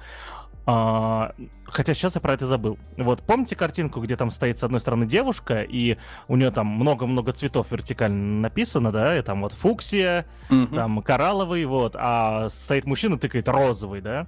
Вот, та же самая картинка, только с одной стороны HTML5, и написано article, nav, section, header, footer, main и так далее. С другой стороны, Bootstrap, и он тыкает тупо в div. И вот вопрос, почему... Я вот сейчас не знаю, кстати, да, на самом деле, я вот э, Bootstrap 5, несмотря на то, что перевел все, да, но, ну, но тем не менее, я пока у меня нашлось время только зафиксить то, что не работало, да. Я думаю, на новогодних праздниках как раз хочу потыкать. Почему дивы-то? Почему все на дивах-то, еперный ешь? Так это же все зависит э, конкретно от разработчика. А Bootstrap не ограничивает тебя э, то, на что ты будешь вешать классы. То есть э, слайд хоть и смешной, но мне кажется, в нем есть такая подковырка, что Bootstrap не избавляет тебя от того, что нужно писать HTML. Понятно, что, наверное, ты имеешь в виду, там, например, документацию, почему она вся на дивах. Но если мы вернемся к тому, что обозначают. Вот. Я, я прошу прощения, это важно. Документация вся на дивах, ну, ну come on. А, так или иначе, люди берут примеры из этой документации, потом используют в проектах, а потом запоминают, как эти э, примеры выглядят, и используют их дальше. Фактически э, документация не просто рассказывает, как, э, типа, что умеет Bootstrap, а как им... В итоге она навязывает, как им пользоваться. Она... Вот знаешь, здесь такой момент, что чтобы пользоваться Bootstrap, нужно знать HTML. Да, ты от этого никуда не денешься. И если мы берем секции, хедры, футеры, артиклы и так далее, они каждый несут свою смысловую нагрузку. И мы не можем просто так в той же документации сказать, что смотри, вот у нас есть, давай я открою что-нибудь там, дропдаун, да, к примеру, а, и здесь на девах. Но мы же не можем точно сказать, к какой секции, где что будет относиться и как правильно это разметить. То есть это же всегда решает контекст э, самой страницы. То есть при этом Bootstrap все равно он напирает. То есть он говорит, что смотрите, используйте кнопки, там, где кнопки, а не ссылки, да, используйте ARIA-атрибуты, а, используйте Visual Hidden для тех элементов, которые не должны быть визуально видны, но описывают твой элемент, да, там, ну, это часто важно для каких-то иконок там и так далее, чтобы с того же скринридера все это было корректно видно. То есть по максимуму то, что может сам Bootstrap, то есть э, что у button укажите type, да, там, что добавьте ари атрибуты, что там у ссылок href, href, там называйте как хотите, обязательно должен быть. Если его нет, там решетка. Так далее. Но влезть в семантику именно в документации невозможно по той самой причине, что ты просто не знаешь, где и что у тебя будет. Потому что, ну, это невозможно. Понятно, что если ты открываешь навбар, да, там менюшку, то все это будет в nav. Ну, потому что другого варианта использования навбара, конечно, придумать можно, но это навигация. И поэтому сам Bootstrap как бы такой, вот, делай это с nav. А в плане обычных дивов, ну, тут просто нужен контекст сайта. То есть, где это будет э, независимой секции, где это будет секции, где это main контент. Э, И все в таком духе. Просто это невозможно указать в документации, хотя там, где они могут, они это указывают указывают достаточно корректные решения с теми же иконками, что там обязательно ARIA-атрибуты должны быть, э, э, лейблы должны быть проставлены, что через Visual Hidden можно там добавить текст, описывающий, который у тебя появится в случае использования скринридера, что у картинок обязательно альты должны быть. Где могут, там они это делают. Где есть однозначное решение того или иного. Все остальное, ну, к сожалению, уже на совести самого разработчика, который догадается ли про это почитать и понять, либо не догадается. То есть человеческий фактор никто не отменял, а когда он вступает, к сожалению, все идет не так гладко, как мы бы хотели. А, окей, а, вот, а, Наташа, у меня осталось два вопроса. Один, один я задам сейчас, а, а другой хотел бы, когда вот уже поймем, что надо заканчивать. А, вот смотрите, я, Коля, тут сегодня в оба с Hexlet, я открываю сайт Hexlet, который работает на Bootstrap 5, насколько я знаю, Кирилл, ну вот вся команда Hexlet в целом любит Bootstrap, и, скорее всего, это последняя версия, да. Вот, я вот смотрю, да, все, все красивенько, все такое. А, но если кто не помнит, да, в, в, в, в те года, когда вот трава была зеленее и прочее, это, это я фразу у вас украл тоже с сайта, а, Bootstrap назывался Twitter Bootstrap. Это было связано с тем, что он, дел, да. Да, что он как раз-таки появился именно в Твиттере, в команде Твиттера, и, соответственно, Твиттер на нем работал и обновлялся до последней версии. Знаете, вот сейчас открыл, у меня параллельно открыта вкладка э, Твиттера, и что-то это не пятый Bootstrap. Вот вообще не пятый Bootstrap. А кто-нибудь знает, что происходит вообще? Почему так? Ну, давай начнем с того, что ты как разработчик прекрасно знаешь, что обновить э, тот же Twitter это тебе ну не npm install NCOU и так далее и тому подобное. Ой, да ладно, там все эти версии библиотек на latest перевел, все там типа и заработает как-нибудь. Ну, ну как-нибудь, да. Да, то есть, ну, не, ну просто вопрос как бы, кто, кто как не, не, не Twitter должен, или они типа болт забили на Bootstrap? Не, ну начнем с того, что сам по себе Bootstrap давным-давно вышел из э, такого чистого Твиттера, он там появился, он там использовался, но прямо сейчас, э, я думаю, даже Twitter им не пользуется, хотя есть много достаточно крупных компаний, которые используют тот же Spotify, к примеру. То есть, э, если глянуть в его кишки, там можно найти Bootstrap. Понятно, что по классам этого не понять, ну, потому что сборщики, все дела и так далее и тому подобное.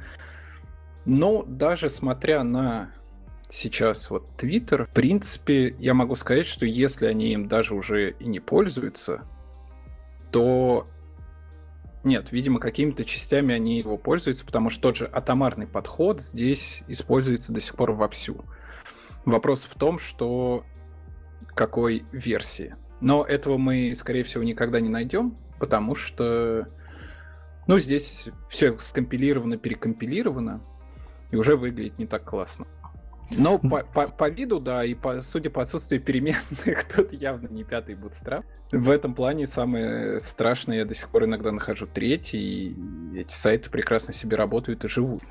А, я сейчас сопровождаю проект, у которого есть несколько сервисов, и CRM, с которым работают люди уже много лет, на втором бутстрапе.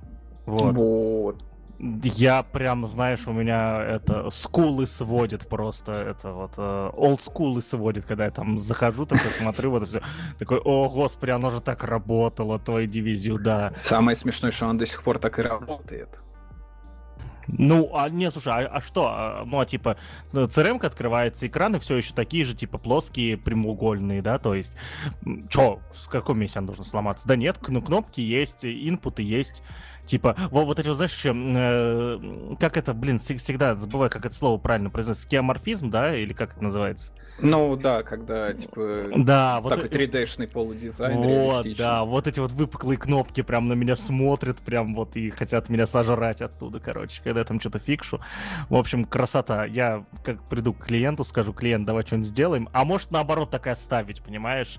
Ну, ну оно же работает, и во-вторых, ну, это мне, мне наоборот даже иногда интереснее задачки делать вот по, э, в, в рамках этого проекта, потому что ты, э, э, ну, это прикольно, это прикольно. А Наташа, у меня остался один вопрос, но я ну, задам... Подожди, дай, дай комментарий-то воткнуть-то как бы, ну что ты разошелся? Ну, да, да, слушай, я, я тебе объясню, я, я бустрапом реально пользуюсь, я люблю его до смерти. А, и на да самом я, деле... я хочу коммент про то, что дизайн имеет свойство возвращаться, и поэтому, возможно, все штуки, которые там с тенюшками, с кеморфизмом и прочими штуками, которые там со временем устаревают из-за флета, там еще каких-то штук, они становятся в итоге опять снова модными, их там переделают и так далее, поэтому так, глядишь, обратно их дойдут до дизайна, который был во второй версии. Вот такой комментарий можно было мне вставить, не, не ожидая, пока ты закончишь задавать вопросы? Ну да, вставляй комментарий, мы тебя слушаем. Итак, значит... Отлично. Ну, кстати, на самом деле, да, сейчас опять э, идет тенденция к уходу от флэт дизайна, но это такой, знаешь, типичный... Мы как в лимбе живем, вот у нас такое свое чистилище, и мы вот кругами ходим, потом вернется вот этот э, наши не плоский дизайн, я просто даже не буду пытаться это выговорить. А потом мы вернемся снова к флэт дизайну, потом, ну и так будем туда-сюда гонять. А по поводу Твиттера мне даже интересно, можно ли им написать и спросить, что они конкретно используют? Слушай, долгое время до них никто даже достучаться не мог по поводу э, того бага, который был с Apple продуктами по кнопке, когда подписываться на чувака надо было. Вот, я думаю, что вряд ли они тебе ответят по каким-то вопросам таким. Ну, логично. Но единственное, что по их классам я вижу, что это любители атомарного CSS, так что респект и уважение. Я, к сожалению, забыл сайт, где-то какой-то был, который писал крупные компании, которые используют Bootstrap. Слушай, раньше был на самом сайте Bootstrap, я помню эту штуку. Сейчас они уже убрали. Раньше, да, они как-то вообще это потихоньку выпиливают. И, откровенно говоря, они сейчас меньше занимаются...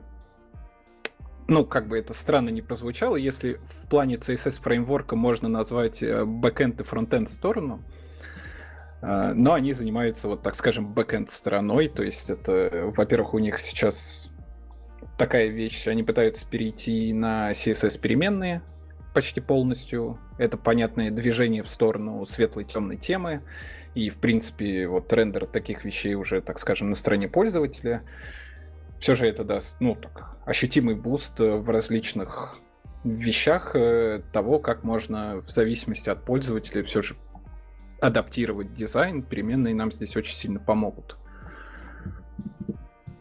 А что-то я немножко потерял свою мысль. Что я хотел сказать? А, во, я, кстати, плюс-минус нашел. А, кто из крупных компаний использует Bootstrap? Не буду браться за то, что это самые свежие настоящие данные. Spotify, да, там его можно найти, Udemy, Twitter.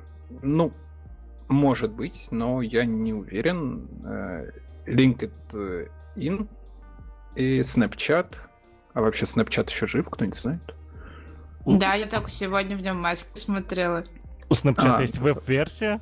Ну, ну нет, на веб-версию я не заходил, но вообще, да, у них же, по идее, должны... У, у всех приложений, которые так или иначе мобильные, для того, чтобы пройти верификацию Google и Apple, у тебя должна быть э, какая-то страница в этом, э, вебовская, чтобы туда можно было зайти, и там же как раз должны быть размещенные ссылки на э, то, где тебя скачать можно будет. Вот. И Интересно. потом оно, соответственно, меняется. Но это, короче, прям условия для мобильных приложений, для того, чтобы попасть в сторы. А я смотрю, ты профан тут. А я только буквально позавчера на эту тему разговаривала с Глебом, э, и это, короче, друг мой, вот, и он как раз сейчас там что-то как раз очень интересуется темой мобильных приложений, и вот он как раз регистрировал, и нужно было, нужно было для того, чтобы все прошло регистрацию, нужно, короче, было веб-версию. Вот. Ага. Это, кстати, интересный факт. Так что, просто к чему я хотел сказать, что крупные компании, ну, я просто действительно надо посмотреть, э, кто из них что использует, но даже крупные компании до сих пор вполне себе с этим живут, а если не конкретно с бутстрапом, то в случае с Твиттером явно видно, что это вот что-то вот из серии. Возможно, это просто сильно кастомизированный под них. А этот э, GitLab использует. Да, сто процентов. И GitHub, по-моему, тоже использует. Ну, и GitLab, и GitHub они точно раньше использовали. Сейчас у них, возможно, как в случае с Твиттером. Какие-то есть подходы, а вот Нет, дизайн именно... GitLab точно внутри себя использует, это я знаю из переписки с Климовым, он же там фронтенд разработчик, Илья Климов, да, по-моему, если я не ошибаюсь. Да, все верно. Пока мы тут неймдропингом занимаемся, да, кто кого знает. Вот, он, собственно, да, рассказывает, что у них там до сих пор э, много используется, и он, они, соответственно, вот переезжали на пятую версию. Ну, понятно, у них там тоже сильная кастомизация, но кастомизировать Bootstrap, что самое интересное, и то, что многие не знают, очень даже можно. И я бы даже сказал, что без больших болей в нижней части спины. То есть э, с приходом пятого Bootstrap у нас появились э, API для утилит. Э, то есть если раньше сделать свои какие-то утилиты, типа там margin top и так далее, нужно было, ну прям сильно заморочиться, потому что там очень много миксинов на SCSS, э, в зависимости от того, нужно ли тебе поддерживать э, responsive, не нужно поддерживать, откуда он берет значение и так далее. Это все было не очень удобно. Сейчас это просто у тебя есть массив, ты в него загоняешь, он сам за тебя все генерирует. Ты на выходе получаешь очень классные классы. Как бы это странно ни прозвучало. Ну и то же самое с созданием своих компонентов. Внутри очень что можно использовать для того, чтобы вот прям свое создать. А переделать под себя, ну, даже сделать достаточно уникальный дизайн, ну, откровенно говоря, можно просто изменив файл variables э, SCSS, в нем вот я сейчас, чтобы даже не собрать, давайте зайдем на GitHub Твиттера, просто сейчас посмотрим, сколько строчек, чтобы примерно понимать, сколько в нем переменных и того, что, соответственно, можно изменить. Вот мы открываем SCSS, находим variable, и это 1603 строчки.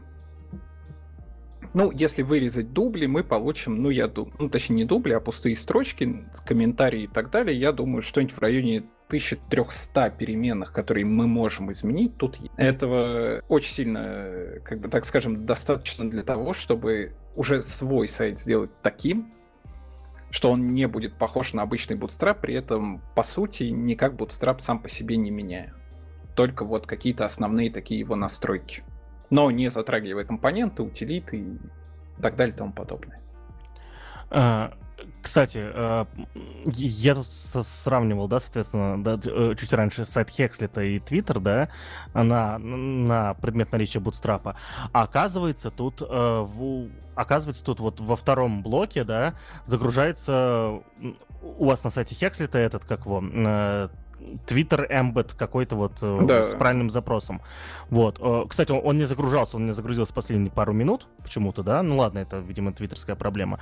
И вот, и вот теперь точно видно, то есть эта штука загрузилась, и у меня сразу мои глаза, господи. Вот. Опустите мне веки, пожалуйста. Это такая разница большая, да? То есть, мне кажется, Твиттер вообще забил, потому что вот этот Embed, он выглядит, ну он же прям, ну он неровный. Я же я ж правильно понимаю, что это эмбот, да? Это эмбот, да, да, да. Да, то есть это он супер, не, он супер неровный. Это не камень в огород Хекс, сами понимаете, да? Мы сейчас тут твиттер мочим. Короче, грустно. Я прям разочаровываюсь в Твиттере. Мне раньше так нравился его дизайн, а теперь на 4К монитор открываете, вот э, если вы, если где-то будете на, если работать на 4К мониторе, откройте, пожалуйста, Твиттер на всю это, на весь экран. И поймите, что вот он занимает одну пятую, короче, вот посередине, да, вот, вот такой, вот такой просто шлак, я не знаю. Э, ну, блин, а вдруг я хочу Твиттер читать на телевизоре? Почему вот не, не могли хотя бы сделать шрифт относительно размеров э, монитора, да? То есть это, это viewport, кажется, штука называется, да? То есть, э, типа, ну вы чё, ну, Ой, ну все, хорошо сгоняться. Ты сейчас будешь миллион лет возмущаться тому, что-то в Твиттере происходит. Ну, типа, вот так вот ребята косячно сделали, ничего с этим пока не поделаешь. Ты еще другим Ну, обидно человеку за любимый Твиттер. Ну что ж теперь. Вообще, зовите вот Никиту работать к себе Твиттер, если вы нас э, слушаете. Эй, подожди, нельзя, подожди, когда мы его не отдаем. Хорошо, возьмите меня работать там, типа, к себе, я вам сделаю нормально. Даже я знаю, как это правильно сделать, а я, типа, вообще лох. Так, окей, лох, у тебя там вопрос какой-то был последний, который ты собирал завершением задавать. Мне кажется, самое время. Короче, последний вопрос. Когда Твиттер нафиг не нужен? Ой, Твиттер.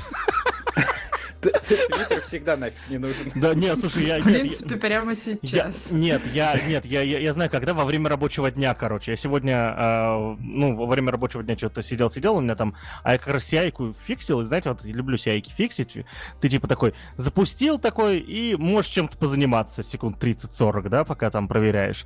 Вот, и такой что-то взял смартфон, а там в аудиокомнате а, э, была аудиокомната, и там что-то фронтендерские что-то там, и там сидел человек 50. Типа там Фест сидел, вот Лена из, из веб-стандартов сидела, и типа я, я зашел такой, спросил, а вы что, кто работает вообще, скажите мне. Ладно, а, вот, э, проси. Ну, когда бустраф нафиг не нужен? Да, мы уже поняли. А, я думаю, в случае какого-то слишком уникального э, дизайна. То есть э, в том случае, если вы уже точно понимаете, что у вас будет, это будет какая-то абсолютно нестандартная вещь. То есть, я не знаю, может быть, там пол сайта под 45 градусов и так далее, с какими-то очень сложными анимациями и бла-бла-бла. И в этом плане, я думаю, Bootstrap будет не нужен э, только за счет того, что скорее с ним будет только борьба, чем его какое-то принятие. Но этот процент, откровенно говоря, достаточно мало. То есть, если походить по каким-то, ну, там, плюс-минус основным сайтам, да, которые мы там знаем, э, на которых часто сидим, у меня такая профдеформация, что, знаешь, ты такой заходишь, смотришь, а можно ли это сделать на бутстрапе? Ты такой, ну да, почему нет? То есть и нормально. Короче, все зависит от э, самого сайта. Если вы понимаете, что э, от самого Bootstrap вам надо 2-3 класса, которые вы будете использовать на постоянке, но лучше сами напишите 2-3 класса и используйте их в собственной системе. То же самое касается, как многие используют только сетку Bootstrap, но зачем-то выкачивают весь Bootstrap. Но выкачите вы только сетку и пользуйтесь ей. Это, кстати, очень распространенная ситуация, когда создают сайт, используют ту же 12-колоночную систему, для этого подключают Bootstrap, а потом поверх пишут какие-то свои вещи. При этом выкачивая весь Bootstrap и все, что он за собой тянет. Так что используйте просто то, что вам нужно. Если для вас Bootstrap э, даже как методология верстки противно, просто не используйте его. Пишите свое, окей, как бы кто, кто навязывает. Это не тройка великих э, сейчас наших JS фреймворков, типа там Angular, Vue и React, э, который просто обязателен. Да, чтобы ты что-то из этого знал, и нравится тебе они не нравятся, но типа знать бы их, ну, хоть один из них знать да надо. Тут вы вольны выбирать сами, но насколько я брожу по интернету и вижу, что Bootstrap справился бы вполне себе с большинством сайтов, которые есть. Ну, в общем, э, э, я подозреваю то, что э, мы можем выделить отдельную категорию сайтов, где не надо использовать Bootstrap.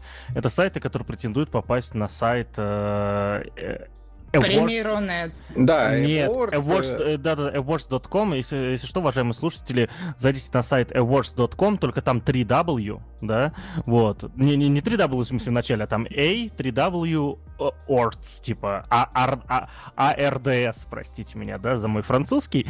Вот. Э, потрясающий сайт. Э, он, во-первых, показывает, на что, что происходит в современном вебе, да, в плане именно красоты, и в целом очень приятно на него позалипать, кстати. Я вот открываю где-то раз в квартал, да, и ты такой залипаешь, типа, на час. Вот. О- очень приятное времяпрепровождение, потрясающие сайты там. Ага, а еще там можно отдельно найти категорию Bootstrap. То есть именно сайтов, сделанных на Bootstrap. Спасибо, уважаемые слушатели, что были с нами сегодня. Так что используйте Bootstrap везде, даже на eWords можно попасть. Окей, ну вот мы с тобой сегодня очень много говорили на тему того, что нужно там знать и так далее по поводу там верстки, очень много всего обсудили, да, и очень много а, каких-то вещей, которые связаны там со шрифтами обсудили и так далее. Но давай мы наоборот посмотрим теперь, так как у нас подкаст не только для разработчиков, хотя для преимущественно для них, но, конечно, слушают нас и начинающие менеджеры, дизайнеры и так далее. А, и не только вот... начинающие. И не только начинающие, да, и вполне себе уже... И э, заканчивающие. И заканчивающие тоже, да. А вот скажи мне, пожалуйста, а вот э, как раз наоборот, дизайнерам, ребятам, которые работают с макетами, подготавливают как раз материалы для того, чтобы слайд случился таким, как он случился, нужно ли э, что-то знать по поводу верстки, изучать ее и там, может быть, в тот же Bootstrap заглянуть или нет? Не, ну мне кажется, если человек, ну, как бы его деятельность связана с тем, что он делает макеты для сайтов, ну, не знаю по поводу Bootstrap, но хотя бы там базовыми навыками верстки пользоваться бы хорошо. То есть здесь просто работает такая система, что в принципе верстальщик при должном желании сверстает все. Да, то есть любой бред дизайнера, но дизайнер, если он знает верстку, он хотя бы понимает, что а вот это будет просто сложно, да, и не нужно. К тому же дизайнер, знающий верстку, ну, наверное, он э, разбирается в том, как работают сайты, в том плане, ну, типа там, как человек их просматривает и э, так далее, он видит, что какие элементы у нас популярны, какие не популярны. Но это очень такая холиварная тема, нужно, не нужно. Я бы сказал, что хотя бы на базовом уровне, ну, дизайнер верстку знать э, должен. Понятно, что там верстать все, разбираться в кишках бутстрапа, того, как это там устроено и так далее, ну, это уже перебор. Если он, конечно, не хочет расти в сторону фронтенда. Но на базовом уровне, что двигаем мы элементы так, а я не знаю, там со шрифтами работаем так, а вот здесь у нас еще существуют всякие дивы и бла-бла-бла, ну, в принципе, можно не так страшно. Лишним это знание точно не будет. Хотя для работы я бы... Ну, то есть можно стать, э, я думаю, отличным дизайнером сайта вообще в жизни своей не видя верстку, а работая только там. В фигме, в фотошопе, в скетче и так далее. Угу. Ну, спасибо тебе за такой совет, и я думаю, что на этой ноте мы как раз будем наш подкаст заканчивать. Был большой, длинный, крайне познавательный. Никита, спасибо тебе огромное за то, что пришел к нам в гости, поделился своими знаниями. Вот. Ну, а мы будем завершать наш подкаст. Выпуск 98 это был. Ставьте нам лайкусики, ходите по ссылкам, которые мы оставим в описании.